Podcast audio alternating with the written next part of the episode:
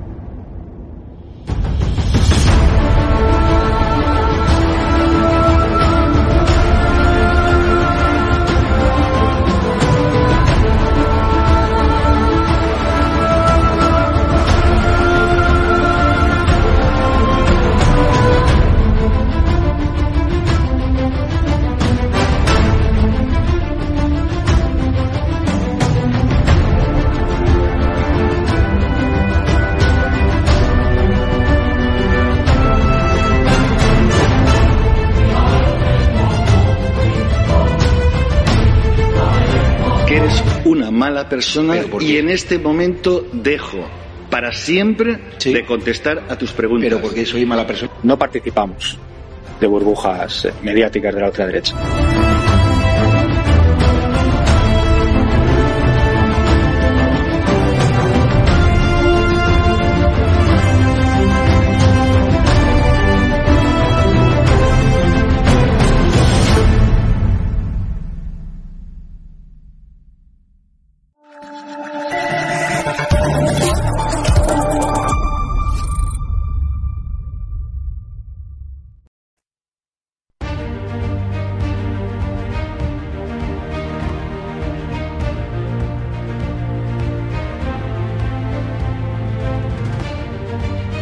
Noches, espectadores de Estado de Alarma, también oyentes de Informa Radio, cuando son aquí, bueno, pues exactamente se van a cumplir en, nuestros estudios, en nuestra redacción, las 9.08 a falta pues de 2, 1, 0 segundos.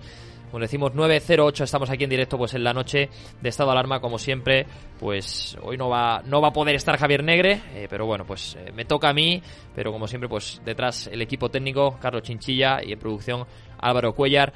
Y vamos a ir, bueno, pues eh, analizando, como ya saben, pues los temas de, actualidad, ¿no? De la actualidad política que, van marcando, bueno, pues un poco eh, la agenda eh, diaria, diría yo, porque parece que estamos, lo he hablado en muchas ocasiones con uno de nuestros tertulianos, con, con Víctor Píriz, que parece que estamos, bueno, pues aquí en, en, en, un tornado, ¿no? Y no salimos de ahí, porque parece que siempre tocamos los mismos temas, pero no, es que desgraciadamente Sánchez hace lo mismo una y otra vez, y aquí, bueno, pues desgraciadamente nadie dice nada, esperemos que, bueno, que este próximo 21 de enero, si no me equivoco, en Plaza Colón, pues ya el pueblo español alce la voz en contra de este gobierno, eh, bueno, pues socialista, o bueno, de, de, autócrata, podríamos decir, ¿no? De alguna manera, de este señor, por llamarlo de alguna manera, eh, Pedro Sánchez. Pero para ello, eh, no me voy a extender mucho más, porque hoy vamos a estar hasta las 10 de la noche. Vamos a tener aquí en el estudio a José Paparelli, colaborador de, de esta casa, en la boca del lobo, diriges también una hora en libertad, o sea que, que un placer, José, tenerte aquí con nosotros en la noche de hoy. Un gusto acompañarte esta noche, Ezequiel. Pues también el gusto es mío. Como siempre tenemos también a, al otro lado de, de bueno, pues de, de, la pantalla, vamos a tener a Víctor Pírez, diputado del Partido Popular. ¿Qué tal, Víctor? Hola, muy buenas noches. Bueno, ¿qué tal? Encantadísimo también de, de, tenerte por aquí. Y también tenemos a Magdalena Nevado, diputada eh, de Vox en el Congreso también de los Diputados, eh, compañera eh, de Víctor allí en, en, el hemiciclo. Un placer tenerte también por aquí en esta noche de estado de alarma, eh, Magdalena. Encantada, buenas noches. Bueno, pues eh, si os parece, vamos a comenzar un poco ya eh, la tertulia, porque eh, a lo largo del día de hoy hemos conocido, bueno, pues que eh, ya mañana, eh, bueno, no hemos conocido esto a lo largo del día de hoy, pero sí es cierto que, que ya sabemos que ya mañana, a partir de mañana, el delito de, de, sedición ya no será delito, que las penas por malversación pues van a ser rebajadas, eh, distinguiendo pues entre distintos eh, tipos de delitos. Y hemos visto cómo ya hemos conocido la tarde de, hoy eh, que ya muchos medios de comunicación hablan de la vuelta de Puigdemont, ¿no? Que parece ser que, que ya de entrar en España, pues las penas eh, se van a, reducir, eh, no va a tener eh, la, la, el, mismo, el, mismo, problema, ¿no? Que tuvo eh, en anteriores en anteriores ocasiones y en este caso, bueno, pues se presenta un escenario actual eh, con también diferentes líderes independentistas que están condenados por el procés, pues eh, pidiendo ya dentro de poquito, si no lo van a hacer ya mañana mismo, creo yo, al Tribunal Supremo no, no, van a perder la ocasión ¿no? de pedir ya a ese Tribunal Supremo pues la absolución de toda responsabilidad penal, porque ya saben, como les decimos, que ya el delito de sedición no va a ser considerado delito. Esto es lo que nos queda. Empiezo contigo, José. al final, es que creo que no hay mejor resumen que, lo que digo, no es que es lo que nos queda. efectivamente, es lo, es lo que ya, lo que ya tenemos y, estamos una vez más ante, yo creo que la perversión de la legalidad, ¿no? Porque en definitiva es eso, ¿no? Es forzar, es estirar la, cuerda, eh, justamente con algo tan, tan grave como es el delito de sedición. Ya es un hecho consumado. Eh, es lógico que se revisen, que se revisen las condenas. Este, lo dijo, lo ha, dicho hoy mismo este el ministro eh, eh, el ministro de, perdón, el, ¿De, presidencia? de presidencia, efectivamente, lo, dijo Bolaños, y en eso no, en eso es sincero, en eso es sincero, no se equivoca. Es lógico que, que se venga, que se venga la oleada, el tsunami, el tsunami de revisión de, penas, y nos estamos centrando también que el juez este Yarena ya está revisando y pensando estudiar que Puigdemont ya sea, eh, digamos, exonerado de, este delito, ¿no? Entonces, eh, estamos una vez más ante, ante el avance descontrolado, eh, ya en este caso, de, de, de, esta de este de este de esta de esta de este secuestro de las instituciones por parte del ejecutivo ya con el poder en el poder legislativo si lo relacionamos con lo que estamos viendo con el Tribunal Constitucional pues ahí estamos estamos en, en un mismo paquete Totalmente. Magdalena, voy contigo eh, porque, bueno, eh, supongo que, que, yo creo que al final, eh, desgraciadamente, tanto tú como Víctor me vais a decir, claro, es que nosotros ya lo avisamos, ya lo dijimos. Desgraciadamente digo, porque, claro, al final nadie os hizo caso, ni el señor Sánchez ni, ni nadie, porque, claro, el interés estaba ahí, el interés de quedarse más tiempo en la Moncloa a cambio de todo. O sea, todo vale y, claro, todo vale. todo vale. Al final, es tenemos lo que tenemos. Bueno, él, como ya sabéis, siempre, cada vez que promete una cosa, hace justo la contraria. Por tanto, ya desde luego todo lo que Sánchez ha dicho, ha prometido que iba, que iba a hacer, hace justo lo contrario. Esto estaba clarísimo. Eh, primero nos conformamos con el tema de la sedición, porque para mí es que era también rebelión. Quedamos en sedición y de ahí ahora la sedición desaparece, ahora la malversación también eh, queda reducida a la mínima expresión, o sea, se, Em, es un delito prácticamente nada que va a quedar en una multa y esto pues es una vergüenza. De, la verdad que es que yo creo que, el, último año de legislatura eh, los presupuestos se tenían que haber prorrogado porque estamos viendo que todo lo que está haciendo eh, lo hace por, mantenerse un minuto más en el poder. Entonces ahora pues lógicamente ellos van a pedir, eh, todos los, los condenados van a pedir que se les absuelva. Si no es así, pues se acogerán al artículo 433 y eso supondrá, como, como os digo, una multa menor y bueno, pues en, estas estamos, ¿no? Eh, pues haciendo todo lo que le pidan los separatistas, los independentistas y los filotarras. Aquí se puede decir, ¿no? Filotarras. Sí, sí, no, aquí, filotarras, Magdalena, que aquí no vamos a decir absolutamente nada, igual que igual que yo se lo he dicho mil veces a Víctor, que ahora después cuando hablemos de Irene Montero, señor Piris, aquí su señoría puede decir también que Irene Montero es inútil, porque eh, es así, o sea, no hay ningún problema de llamar las cosas como, son por su nombre, Magdalena, o sea que aquí... Tenemos un gobierno arrodillado, pues a eso, a separatistas, a, partidos que quieren romper España y a, y a filoterroristas, eso es lo que tenemos, justo lo contrario a lo que prometió y ya está. Pero hay que recordarlo todos los días, ¿eh? porque la memoria, la memoria es corta. O sea, la cantidad de barbaridades y de atropellos de este gobierno van a una velocidad tan rápida que de verdad parece que es que a veces no te da tiempo a asumir la cantidad de barbaridades que hacen porque es, se van acumulando, ¿no? Y bueno, aunque esto estaba clarísimo, pues vamos a ver si esto dentro de un año eh, la gente lo recuerda o, bueno, a ver qué es lo que pasa. Me, pide la palabra José. Cuéntame. Magdalena, ¿qué tal? Muy buenas noches. Buenas noches, ¿qué tal? Eh, ha dicho... José. sí, José, José, sí. Eh, has dicho, Magdalena, que, mm, que, el gobierno se encuentra arrodillado. ¿No crees que más que arrodillado es eh, comparte agenda con esta gente? Es decir, ¿hay un objetivo común?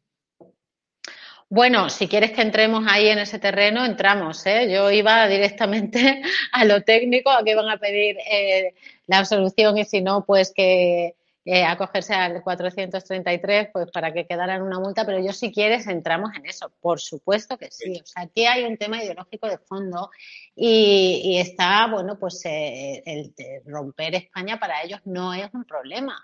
Es decir, eh, el, Estado, cuanto más, el país se, se, se deconstruye, se, cuanto más mm, menos unido esté la nación, mejor para ellos, ¿vale? Además ya sabemos quién estaba detrás de, todo este golpe separatista y, bueno, pues es parte, lo que pasa es que esto es entrar en, un terreno que no sé si queréis entrar o no, ¿no? De, la Agenda 2030, o sea, les da exactamente igual, sí, es que les da exactamente igual, ellos no creen no creen en, la nación, no creen en, los países, cuanto más debilitados estén, mejor.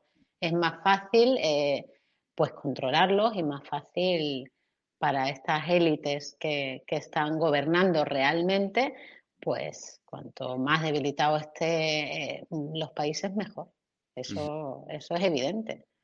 Eh, Víctor, te, te, di la palabra, que estabas ahí un poco de espectador, pero eh, al final, también en el Partido Popular, habéis presentado, si no me equivoco, algún otro recurso a, luego a, la ley del solo sí es sí y demás, pero claro, también en este sentido, eh, como bien ha dicho Magdalena, es que todo esto se puede quedar eh, en una multa, ¿no? Porque al final eh, el delito de sedición va a ser desorden público, es decir, o sea, es que, o sea, la algarada, la famosa algarada. O sea, es que nos, podemos, nos podemos remontar al 23F, o sea, claro, lo de Tejero sería un desorden público. Sí, sí, o sea, no un golpe de Estado, ni una. O sea, sería un desorden público. Es, yo, cuanto menos, de verdad, eh, yo eh, eh, alucino y no sé también visto en ese sentido eh, cuál es la postura un poco del Partido Popular y, al final lo que, lo que tú bien dices, ¿no? Muchas veces, que al final vosotros vais avisando, avisando, avisando, al igual que Vox, pero claro, aquí eh, hacen oídos sordos porque, porque les interesa hacer esos oídos sordos. Así es, es que hay que recordar a los espectadores que esto lo votamos y Magdalena se recordará a la una de la mañana de un de una tarde de un miércoles o un jueves en el Congreso de los Diputados, con nocturnidad y totalmente con alevosía. El gobierno ha querido que esto pasara más o menos de tapadillo Em, y, como decía Magdalena, eh, en, este, en esta vorágine que, en la que nos mete este gobierno de noticias una tras otra, de barbaridades una tras otra, que tapa una a la anterior, em, muchas veces lo hemos hablado en esta tertulia, es complicado seguirle el ritmo a, este, a, este a, esta vorágine de barbaridades. Entonces, bueno, pues al final ha pasado más o menos de, tapadillo. Oye, el que nos esté escuchando es que la, la malversación cuando no es para un beneficio personal, en función de lo que diga el juez, es que deja de ser, deja de ser perseguible. Es que la, sedición, eh, lo que decía Magdalena, se pueden acoger al artículo y, queda una multa. En fin, esto es lo que estamos. Ahora, sí, yo, yo discrepo en algo. Yo no creo que esto sea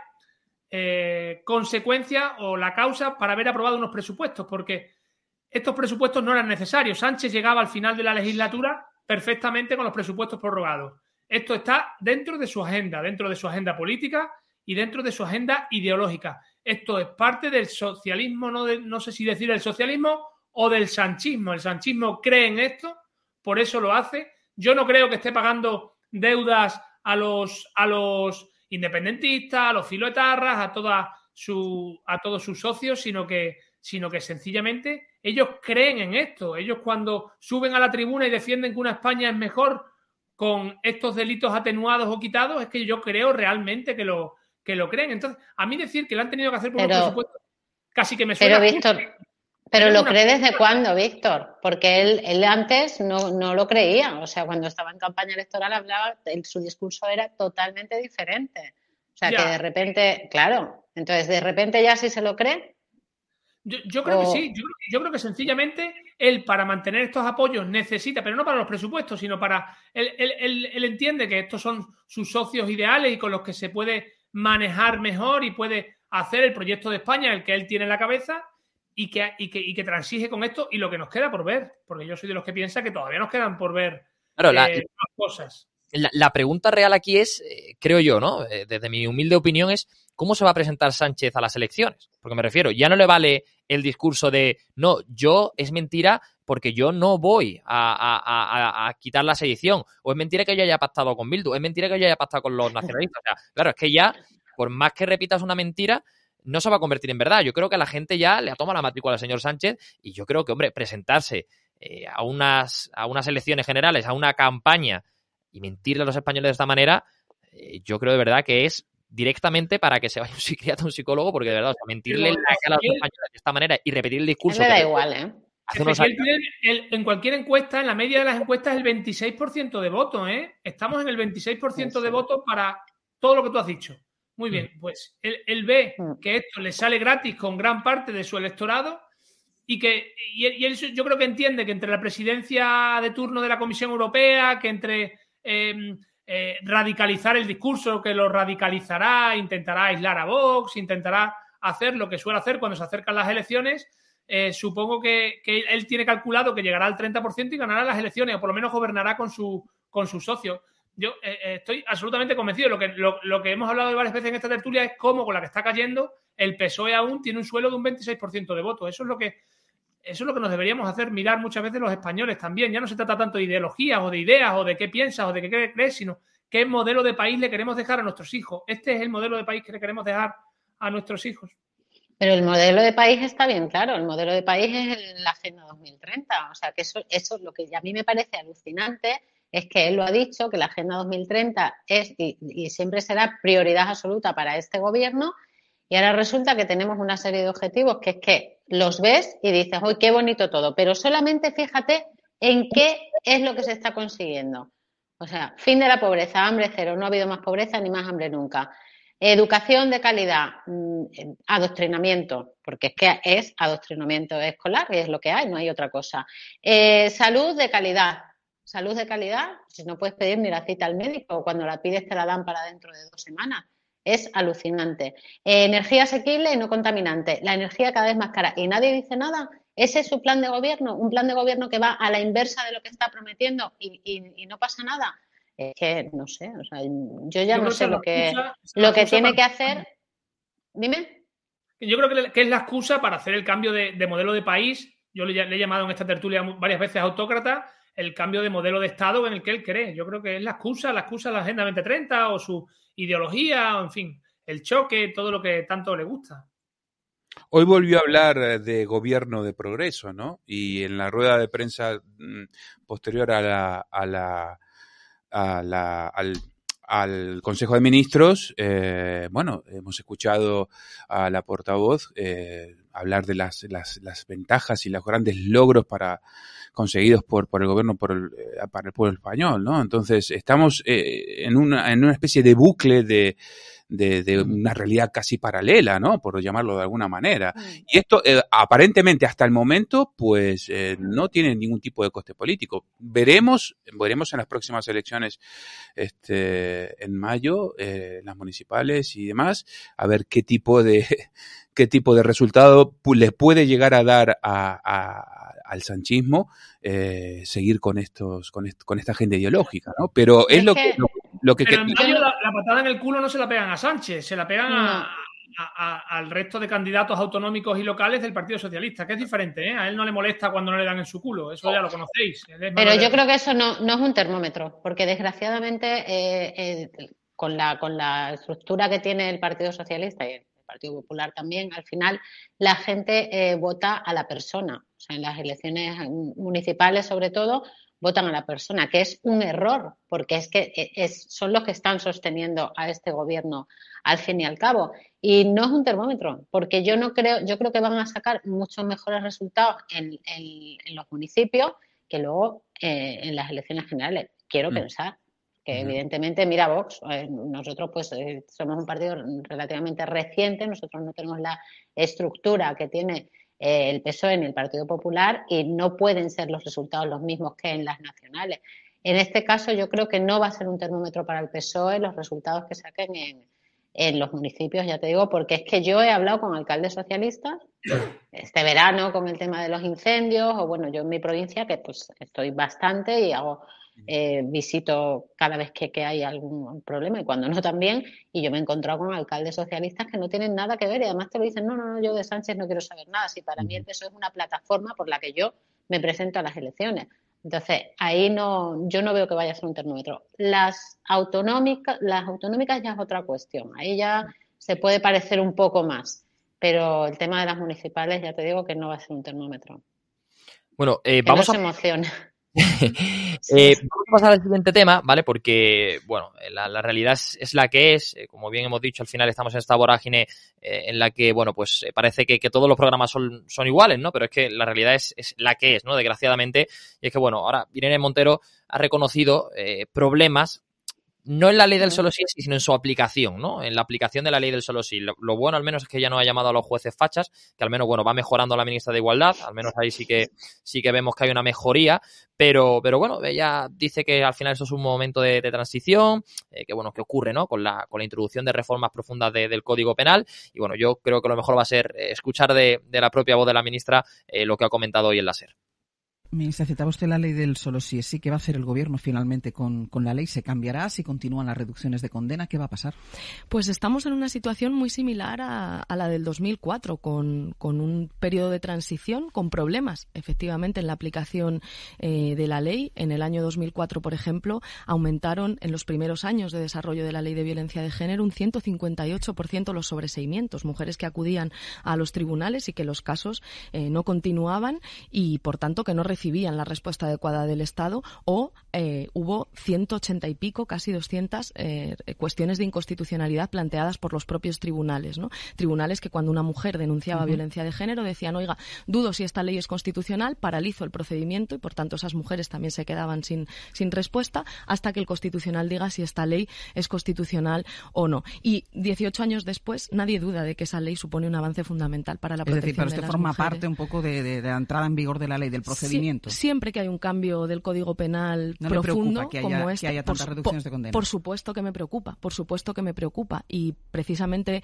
creo que la propuesta penal de la ley, que es una ley integral, pero la propuesta penal de la ley es una propuesta sólida y precisamente por eso también hay muchos tribunales que están diciendo eh, las penas que se impusieron con la nueva ley, con la ley del solo sí, sí es sí, serían mayores porque hay agravantes que antes no se contemplaban y ahora sí. Y sobre todo, ante los mismos hechos, esta ley permite poner las mismas penas que se ponían con la ley anterior y eso es lo que dice también el decreto del fiscal general del Estado y por tanto, claro que estoy preocupada, pero eso no quiere decir que esta ley suponga un gran avance en la protección de las mujeres y también que siempre que ha habido un cambio profundo en el Código Penal especialmente un cambio feminista, ha habido problemas de aplicación que, por supuesto, me preocupan. Precisamente nos hacen reforzar la aplicación integral de toda la ley, que los centros de crisis estén abiertos, que todo lo que esté en, la mano del Poder Legislativo y, sobre todo, del Poder Ejecutivo lo podamos ir llevando adelante. Pero quiero también mandar un mensaje de, de tranquilidad. Siempre ha ocurrido que hay un momento de transición y la propuesta penal de la ley es sólida, como están reconociendo muchos tribunales.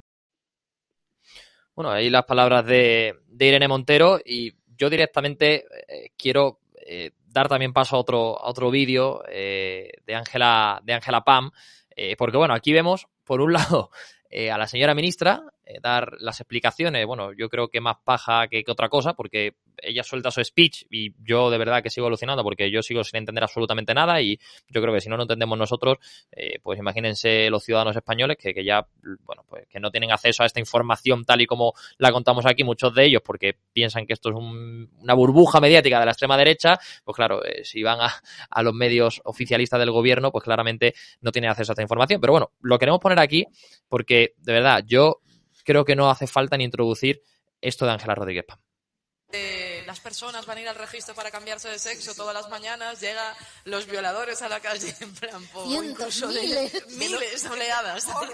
Pues ya ven cómo se toma todo esto. La número dos de Irene Montero en el Ministerio de Igualdad. Así habla Ángela Rodríguez de las consecuencias de la ley del solo si es sí. Y la cosa no acaba aquí, porque escuchen cómo resta importancia a esa rebaja de condenas y escarcelaciones de los violadores que un hombre termine en la cárcel porque era su agresor. Mm. Eso es importante. No quiero, desde luego, valorar la relevancia que ello tiene, pero es verdad que a lo mejor va a la cárcel después de haberla asesinado ya o después de haberla violado ya. Que un señor esté 11 o 12 o 10 años y 5 meses, depende de qué audiencia provincial esté analizando el caso, eh, esto es como chiste irónico experto para las locas del Ministerio de Igualdad.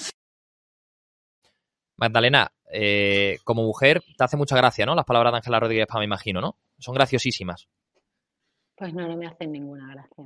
A mí me parece lamentable eh, este, este ministerio en general, o sea, todo, y toda su composición. Es que cada personaje es, peor que el anterior.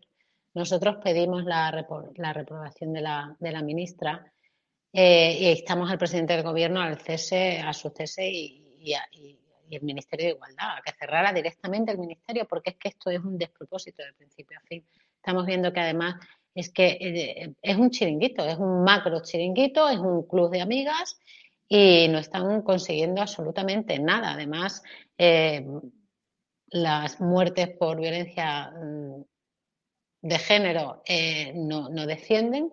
El dinero ya sabemos que se queda todo por el camino y me parece una auténtica vergüenza que todavía en este país haya mujeres que, que están al lado de ella. O sea, me imagino me imagino que serán solo las que viven alrededor de, este macro chiringuito.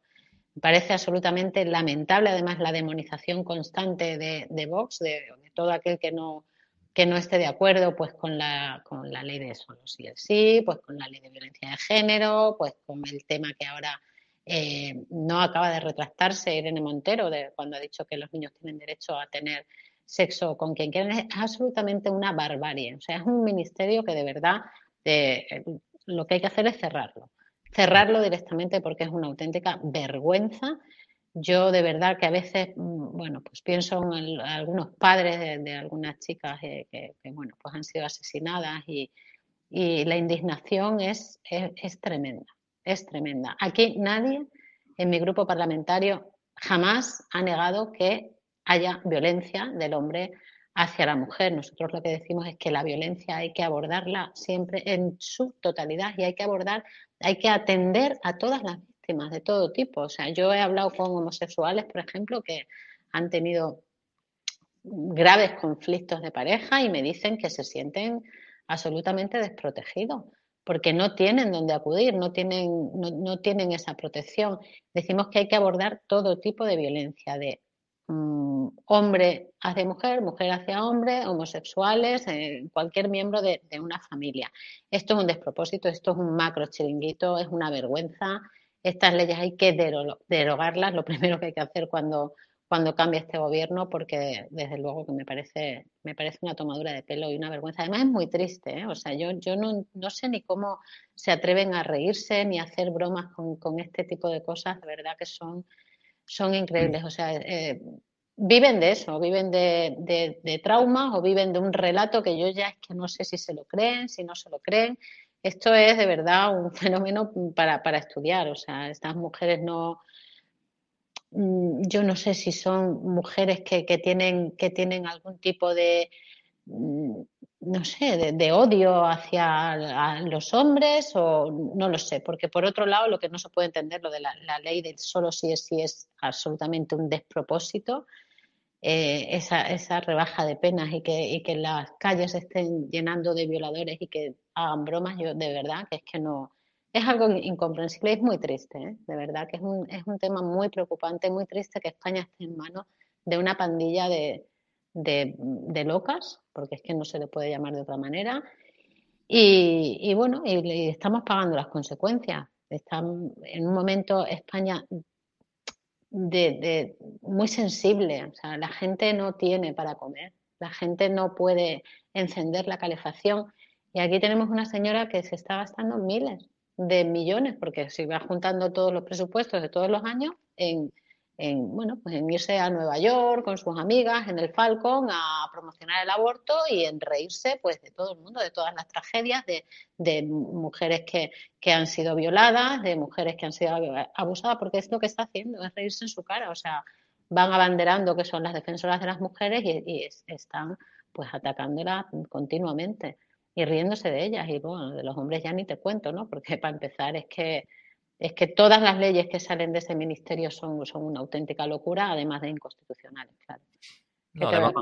No, no, sí. Además, cuando hablaba Magdalena de, tema de chiringuito, yo, de verdad, que cuando fui al Corcón y conocí que había una concejalía feminista eh, que se gastaba un millón de euros en no sé qué charlas de tal, de cual, y pues ya dije, bueno, pues, si en el y esto ya apaga y vámonos, o sea, arriba ya no me quiero ni, ni imaginar, ¿no? Cuando, cuando, cuando a nosotros nos cuesta inclusive entrar, ¿no? a muchísima información, acceder a muchísima información del portal de transparencia, que por mucho que, los asesores y, por mucho que, el señor Monedero nos increpe, en este caso a mí, me, diga que, que bueno, que, que y me diga que no soy periodista porque estoy mintiendo, porque podemos acceder a esa información, ¿no? Me decía. Y bueno, pues todavía estoy esperando que me contesten a varias consultas, que pasará el mes eh, legal y no podré acceder a esa información como periodista que soy, pues coartando la libertad de expresión, sino la libertad de expresión de todos los oyentes y de todos los españoles. Pero bueno. Los... en todas las provincias, en todos los municipios, y lo más grave de todo es que al final cuando de verdad una mujer necesita protección, cuando de verdad una mujer necesita recursos económicos para salir adelante, no los encuentra en el Ministerio de Igualdad. Porque se han quedado repartidos en, las oficinas y, eh, es una tragedia. ¿eh? Hay hombres de verdad, verdaderamente pasándolo mal, muy mal, porque lo de la denuncia ya es algo que en un proceso de divorcio ya una mujer pues, denuncia directamente porque, porque sale ganando en todo y se acabó y, el hombre, bueno, pues acaba en el calabozo, muchas veces separado de sus hijos sin que haya eh, pues ninguna prueba en contra, incluso hay muchísimos hombres que, que, tienen pues una, una acumulación de, de, denuncias, todas sobreseídas o todas archivadas y llevan con el proceso de, divorcio, porque sabes que el proceso penal se paraliza eh, perdón, el civil cuando hay un, uno penal por medio y hasta que eso no se resuelva, el divorcio no, no, no, se puede iniciar. Y hay hombres que llevan muchos años sin ver a sus hijos porque a la señora le da por decir que le maltrata o que tal. Bueno, y, casos incluso donde el juez dice, pero vamos a ver si es que usted estaba en una ciudad, el otro no. Da igual, porque da igual que mienta. Es que da igual, es que la fiscalía no persigue a las mujeres que denuncian Em, a los hombres de ninguna de las maneras. Entonces son verdaderas delincuentes que viven de esto son, y, ya está. Y es de verdad una auténtica tragedia. Es una auténtica tragedia porque hay muchos hombres muy desesperados por esto. Y muchísimas mujeres que de verdad sí están siendo maltratadas y no encuentran ese apoyo. No lo encuentran. Eh, Víctor, es eh, un absoluto despropósito lo del Ministerio de, de Igualdad. Bueno, Víctor, tú catalogaste a, Irene Montero de, inútil. Eh, yo creo que podrías haberlo ampliado a, sus secuaces, porque también Ángela Pam, después de, reírse de, algo, como bien ha dicho Magdalena, tan, tan, bueno, tan serio como es la, violencia que ejerce el hombre sobre la mujer, la violencia de género, pues, hombre, la verdad que, la inutilidad yo creo que ya no solo es de Irene Montero, ¿no? sino también de la gente que tiene a su alrededor. ¿De, qué va esta chica? O sea, ¿de qué va? Esa es la pregunta. Han muerto en España en los 10 primeros días de año ya tres mujeres de violencia. Han, han puesto en la calle o han reducido la condena de 144 acusadores o abusadores sexuales en este país. ¿Qué le hace gracia? Yo, mi pregunta es ¿qué le hace gracia a esta señora, más conocida por su viaje a Nueva York que por lo que haya hecho durante estos meses o años en el ministerio, que como dice Magdalena, no debería existir y que por tanto cada euro que se gasta ahí es un despilfarro, porque recuerdo que eh, el único instrumento que se ha hecho sobre la violencia eh, ha sido el pacto de Estado que se hizo en el 2017 y se hizo por el gobierno del Partido Popular con una Secretaría de Estado. No hacía falta un ministerio para hacer un pacto como el que se hizo, no hace falta este ministerio, nunca ha sido un ministerio, ni con ningún gobierno anterior, ni espero, ni con ninguno siguiente. Pero, ¿qué les hace gracia? ¿De qué se ríe? de, no sé, yo ya, quien nos esté viendo, quien nos esté viendo desde sus casas y haya visto, yo no había visto la, no había visto las declaraciones hasta que las has puesto hace 5 o 10 minutos. La verdad es que me ha sobrecogido. O sea, no entiendo que un representante eh, público pueda reírse en ese ministerio de lo que está pasando. O sea, que los abusadores, violadores de niños y de mayores y de quien sea salgan a la calle antes o le reduzcan la condena y esta señora se ría de qué? ¿De qué se ríe? que los, que los, eh, que los eh, casos de violencia se estén disparando en el final del año 2022 y en el año 2023 los asesinatos de mujeres a cargo de sus maridos se estén disparando. qué le hace gracia exactamente de eso a esta señora. En fin, yo no había visto las declaraciones. Mm, Increíble. Eh, absolutamente alucinado. No, tampoco es que me sorprenda de dónde vienen, del nivel que ofrecen, porque, porque creo que, que, como decimos en Extremadura, donde no hay mata, no hay patata. Totalmente. José Paparelli. No hay un solo día que, que pase sin que veamos un verdadero despropósito, ¿no? Eh, este, es, este, es, este es uno más. Yo, yo me remito un, poco a, a, los resultados, ¿no? De la aplicación de esta ley y las consecuencias de, lo, de la misma, ¿no? Entonces, si esos son los resultados, eh, la ministra pues no deja de echar balones fuera, hablar de generalidades, no asumir las responsabilidades, eh, van a terminar echándole la culpa a la aplicación de la, a la interpretación que hagan los jueces acerca de los casos eh, de, de, violencia hacia, hacia las mujeres en este caso, ¿no? Porque parece también que solamente le interesa el tema de las violencias, de la violencia a la mujer. No, en realidad la violencia yo creo que no tiene, no tiene género, ¿no? La violencia es violencia el maltrato es maltrato, eh, pero bueno, eso es una opinión, una opinión personal, personal mía. Yo creo, yo creo que a esta gente les da absolutamente igual, Igual, les da igual, no tienen ningún tipo de, vergüenza ni de reparo. Y, para eso hay que estar convencidos. ¿eh? Yo creo que ellos, ellos se lo creen. ¿Por qué se lo creen? Porque de donde, de donde vienen, llegaron hasta donde llegaron, y no se, eso es lo que no se pueden creer. ¿eh? Disponer de ese caudal de poder de ese caudal de impunidad que de la que goza de la que goza esta, esta, gente. Y no es... es que también tengo una cosa es que pasar de descambiar productos en la caja del mercado o del mercadona o de un supermercado a pasar a aprobar leyes en el Congreso de los Diputados pues claro es que eso no, no se lo cree nadie. No se lo cree ni ella misma. Es lo que no se pues cree. Ezequiel yo creo que ellas no se lo pueden creer. O sea eh, no pueden creer en lo que están haciendo porque en 2020 hubo 20, eh, perdón, 49 mujeres asesinadas. Si hablamos de mujeres, ellas, ellas están, se supone ahí, defendiendo solo a las mujeres. En 2021 48 y en 2022 49. Entonces, simplemente por los datos. O sea, a mí lo que más me preocupa es que no hagan un ejercicio que, que de humildad y digan, bueno, algo debemos estar haciendo mal. Algo debemos estar haciendo mal, porque si estamos destinando estas ya, pero es que son, es que, de verdad, algo tienen que estar haciendo mal, es que es imposible que ante los datos no paren y digan, bueno, vamos a ver qué es lo que, qué es lo que está pasando, ¿no? Porque es que es algo que no se puede ocultar. No, no asumen. Es, algo que no, es que no se puede ocultar. El... Lo van a asumir, ellos no van a asumir nunca el error, no, no. Bueno, lo mismo dicen es que si no hubiera sido por nosotras hubieran matado a 100. Vete tú a saber lo que habrá en esas mentes perturbadas, porque es que yo que creo que son una pandilla de perturbadas. De verdad, es que no sé cómo se justifican ellas ante sí mismas eh, algo tan, tan evidente como que no están consiguiendo absolutamente nada. Y, y Magdalena, en el, fondo, en el fondo de lo que dice esta chica eh, ella, viene a, defender lo que es la política pura y dura de Podemos al final, porque dice, oye, e, ella eh, un poco le jode que los violadores salgan antes de tiempo, pero casi que le parece que es mucho tiempo, 11 años o 10 años de un violador en la cárcel. O sea, no sé si habéis entendido lo mismo que he entendido yo escuchándola, pero la verdad es que me, ha entrado bastante rabia escuchándola, pero entiendo que a ellos les sobra, les, sobra el tiempo que estén esta gente en la cárcel y, al final eso entiende muchísimos comportamientos de todo lo que está pasando en este país en estos años. Víctor, sí, Enrique Santiago también lo dijo el otro día. Hombre, es que la gente no es consciente de lo que son dos años en la cárcel. usted, no. Porque la gente, a lo mejor, eh, tú no eres consciente de lo que es tener a tu hija muerta y violada o abusada o tal. Pero ¿esto qué es? Que es, que, es que están del lado del delincuente. O sea, es que estos señores del gobierno están del lado del delincuente, pero en, en, todo, o sea, en el Ministerio de Igualdad, en, el de, en todo, o sea, ellos son los amigos de los delincuentes y ya está. Ahí está no solo de los, de los sino de todos en general, sí. Hay, hay, los, los, señores del gobierno, no es solo Irene Montero las políticas de Podemos. Todos. Eso es el gobierno, son las políticas del gobierno.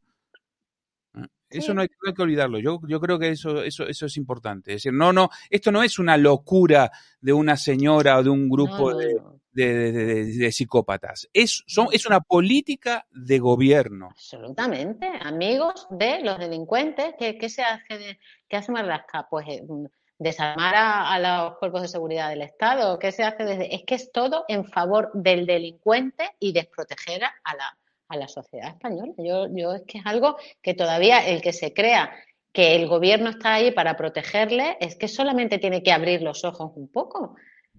Solo tiene que abrir los ojos, porque es que no, hay. Eh, nos vamos a ir a, publicidad, Magdalena, para volver ahora para hablar eh, también con vosotros pues del nombramiento ¿no? de Cándido Conde Pumpido. Ha sido bueno pues elegido presidente del Tribunal Constitucional, como saben todos nuestros oyentes. Esperamos, y si no, pues lo vamos a informar ahora aquí. Porque bueno, ya el progresismo, por decirlo de alguna manera, tiene ya la mayoría eh, y bueno, tiene la presidencia totalmente del Tribunal Constitucional con todo lo que hay por delante eh, de bueno pues de todo lo que se ha registrado en el Tribunal Constitucional por parte de Vox, por parte del Partido Popular, a ver dónde queda eso y tenemos bueno pues gracias a Dios tenemos aquí a Madalena, tenemos aquí a Víctor, que mejor que ellos para que después de publicidad nos cuenten todo ello. Vuelve el sueño de la noche eterna de Marbella. Vuelve Dreamers Marbella se abren de nuevo las puertas de este templo de la música, recientemente renovado para albergar las recientes fiestas de toda la Costa del Sol. Te esperamos en Dreamers, con la mejor música y el mejor ambiente de Marbella, todos los viernes y sábados. Dreamers Marbella.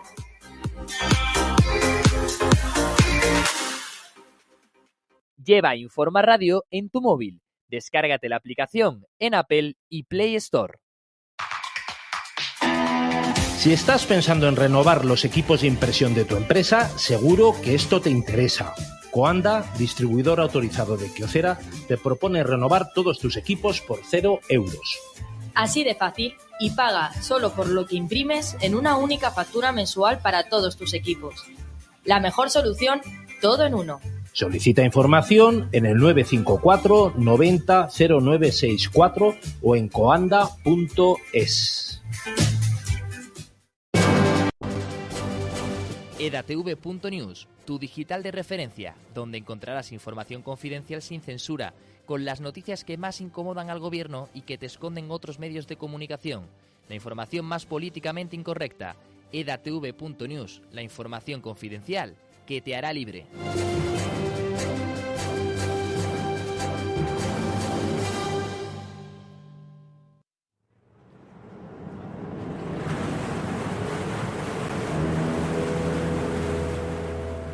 Puerto de Huelva, un puerto multimodal y logístico referente en el suroeste europeo. Un puerto que quiere celebrar contigo el 150 aniversario de su existencia. Puerto de Huelva. Juntos seguiremos haciendo historia.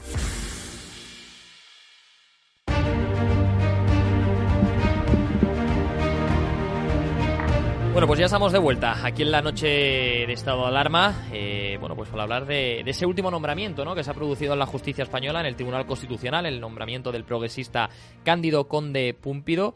Eh, bueno, pues eh, estaba la cosa entre él y María Luisa Balaguer. al final, bueno, pues ha salido Cándido Conde Púmpido, como digo, y bueno, pues el progresismo ya, por llamarlo de alguna manera, que realmente yo creo que es una, digamos, un alargamiento ¿no? del sanchismo hacia, las, hacia el Poder Judicial, pues ya campa a sus anchas con todos los recursos que ha interpuesto tanto Vox como Partido Popular. Eh, vamos a ver, vamos a ver qué es lo que ocurre, eh, porque queda todo ahora un poco en el aire y, yo creo que esa incertidumbre y ese miedo a que todo lo que, o todo el esfuerzo, el trabajo que han realizado estos dos grupos políticos quede en absolutamente nada, eh, bueno, pues por la indecencia de Sánchez de ya de también usurpar ¿no? Eh, el poder judicial, en este caso el Tribunal Constitucional. Y con ello me quiero ir con, con José Paparelli. Eh, no sé al final a ti, eh, José, ¿qué te parece? Porque además tú empezabas a hablar hablando al principio del programa ¿no? de, la separación de poder, del tema del, del, Poder Judicial y tal, y ya se ha consumado la infamia. Ya está. Otro hecho, Otra más, otro hecho consumado. Es lo que nos toca, es lo, que, queda. Es lo que nos toca. Sí, sí. Hoy estábamos especulando entre este Pumpido Balaguer, ¿no? Entre susto muerte. Y al final parecía que, había incluso posibilidades, ¿no? De, Balaguer, pero yo creo que ahí se impuso, sin lugar a dudas, se impuso, eh, se impuso el, gobierno, se impuso, se impuso Sánchez con, con Pumpido, ¿no? Que era, era su hombre. Eh, vamos a ver. Es, es, esto es un paso más en, esta pérdida de libertades, en esta pérdida de, derechos eh, constitucionales, democráticos y la separación de poderes. Es, esto es más que evidente el poder eh, el poder judicial en este caso en este caso bueno no es parte del poder judicial pero bueno pero, pero, estamos hablando de la justicia estamos hablando de algo importante como el tribunal constitucional que yo creo que no debería no no hay necesidad de que exista el tribunal constitucional podría ser una sala quizá me equivoque y aquí están los diputados que me, que me puedan corregir podría ser tranquilamente una sala del supremo no decir, pero bueno se convierte eh, en un instrumento eh, político, por parte, en este caso, eh, manejado por el, por, el, por, el, por, el, por el gobierno, y en donde sucede, sucede algo que yo creo que no había sucedido hasta ahora, y está, están los, nuestros, nuestros tertulianos invitados hoy que me pueden corregir. No solo el presidente eh, es, parte de, eh, del sector llamado progresista, sino también la vicepresidencia. Entonces es la mayoría más el presidente eh, y la vicepresidencia, algo que creo que no, no, no había pasado hasta ahora. Y para mí hablar de jueces o sí, sí, magistrados, magistrados progresistas y conservadores, a mí, ya da que pensar. Y que esto sea, Efectivamente. Y que esto sea Magdalena y, Víctor, y que esto sea ya asumido por todos, ¿no? Porque estamos hablando Efectivamente. progresistas, los jueces conservadores. Vamos, me, ha quitado el discurso. la justicia, ¿no? Efectivamente. pero lamentablemente. ya tiene que ser, vamos, de hecho, la, claro. Él llega, ¿no? Entonces ya. Después cada juez puede, el día de las elecciones puede votar a, quien quiera. Pero hablar de jueces progresistas y de jueces conservadores eh, me parece una aberración. Magdalena, voy contigo brevemente porque nos tenemos que marchar en cinco minutos y quiero también darle la palabra a Víctor, pero quiero también escucharte no, no, eh, yo, es que iba a decir justo eso, José. Es que el titular de hoy es que el Tribunal Constitucional está en manos de progresistas. O sea, ya empezando por ahí, ¿Dónde está la independencia del Poder Judicial? Es que, es que no existe del Tribunal Constitucional, bueno, del Poder Judicial en general. Es que ya eso no, debería ser. Es que estamos normalizando, vamos poco a poco y, vale, estamos en contra de todo esto, pero en el fondo estamos asumiendo parte de, cosas que es que no, deberíamos, no deberían ser así. O sea, yo entiendo que ya, bueno, claro, la tradición, porque ya lleva muchos años, porque ya siempre, ha habido jueces de un lado o de otro, es que eso no, no. Ahí es donde había que parar y decir, bueno, pero esto de, la noticia de eh, que haya jueces progresistas o conservadores, ahí es donde deberíamos parar. Ahora ya si quieres entramos en que bueno pues el gobierno ya pues con esto ya, ya lo tiene prácticamente todo atado porque ahora pues tiene un montón de recursos en constitucionalidad que ya se, como ellos todo lo, lo reinterpretan hasta, hasta bueno, pues las palabras le dan un nuevo sentido y, demás, bueno, pues ya está clarísimo, ¿no?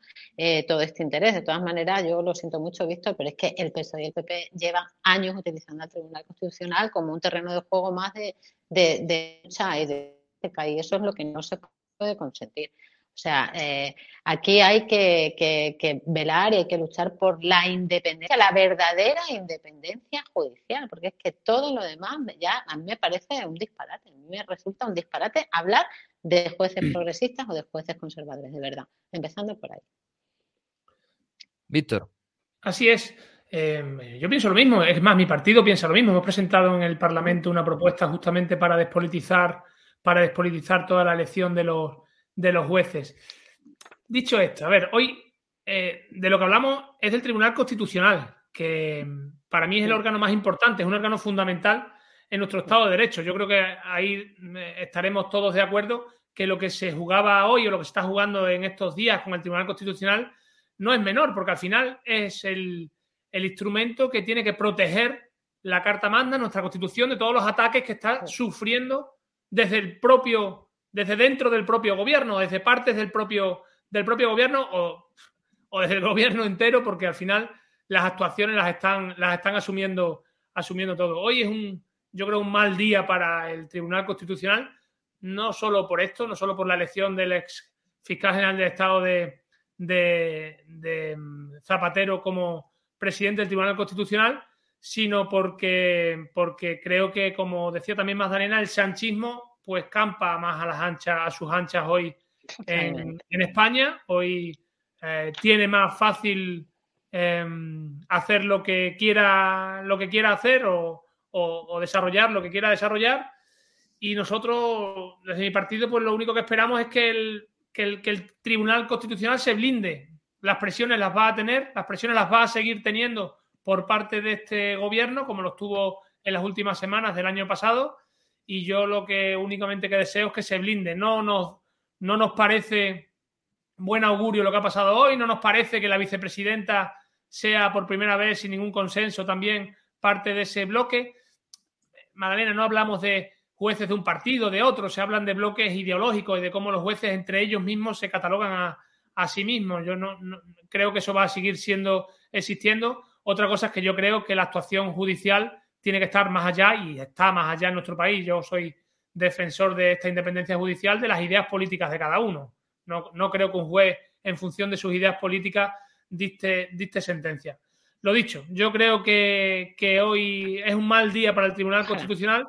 Eh, este gobierno ha vuelto a tensionar. Este gobierno, recuerdo que ha metido en ese Tribunal Constitucional a dos políticos en ejercicio en la misma legislatura, porque no había pasado nunca, un ministro y un alto cargo de, de Moncloa. Y hasta aquí hemos llegado hoy. Y el siguiente capítulo ya veremos cuál será, pero me temo que no será bueno ni para nuestras instituciones ni para nuestro país.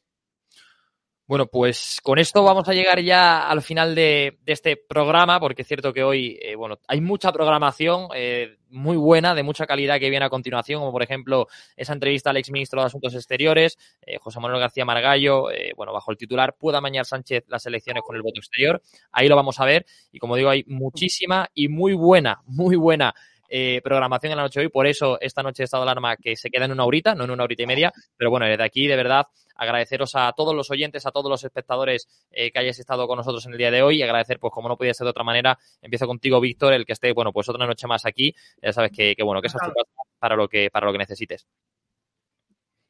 Encantado, Ezequiel. Aquí sabéis que donde nos dejáis defender la libertad y donde podemos hacerlo, ahí estaremos, por lo menos yo personalmente os lo, os lo agradezco y ahí estaré. Magdalena, hago extensible esas palabras. De verdad que muchísimas gracias. Agradecerte el que estés eh, eh, en esta noche de estado de alarma. Eh, sabes que esta es tu casa, la Casa de la Libertad, donde tenéis que estar, donde debéis de estar con nosotros y que aquí os esperamos pues en muchísimas noches más. Te lo agradezco muchísimo, Ezequiel. De verdad, muchísimas gracias y aquí estaré siempre que me llaméis. Pues muchísimas gracias, Magdalena, de verdad. José, buenas noches. buenas noches, buenas noches, un gusto. Y agradecer, pues eso, también a ti, José Paparelli, que además, que, claro, me, estaba diciendo el pobre, me decía eh, en, la, publicidad, me decía, macho, claro, es que me levanto a las 6 para ir a la boca del lobo, son las 10 de la noche, y dices que ya se me va volando, es que, se, claro, digo, digo, normal, normal, así que sé que has hecho un esfuerzo muy grande por estar aquí hoy en esta noche de alarma y te lo agradezco de, corazón. Un gusto, Ezequiel, las, las veces que quieras. Pues nada, eh, que vaya todo bien y nada, señores, espectadores, oyentes, eh, nos vemos pues mañana nuevamente en la noche de alarma, que no será tampoco presentada por Javier Negre, me toca otra vez a mí, así que nos vamos a publicar, no se marchen, porque volvemos eh, por aquí en, una, en un ratito con la, con la entrevista a José Manuel García Margallo. Cientos de niños y niñas despidieron el año en la Plaza de España. La Concejalía de Festejo preparó una fiesta a la medida de los más pequeños. Se repartió entre esta gente menuda un cotillón con todo lo preciso para festejar el final del año. El alcalde de la ciudad, Manuel García Félix, ayudó al reparto de todo este material, cadenetas, gorros y chuches.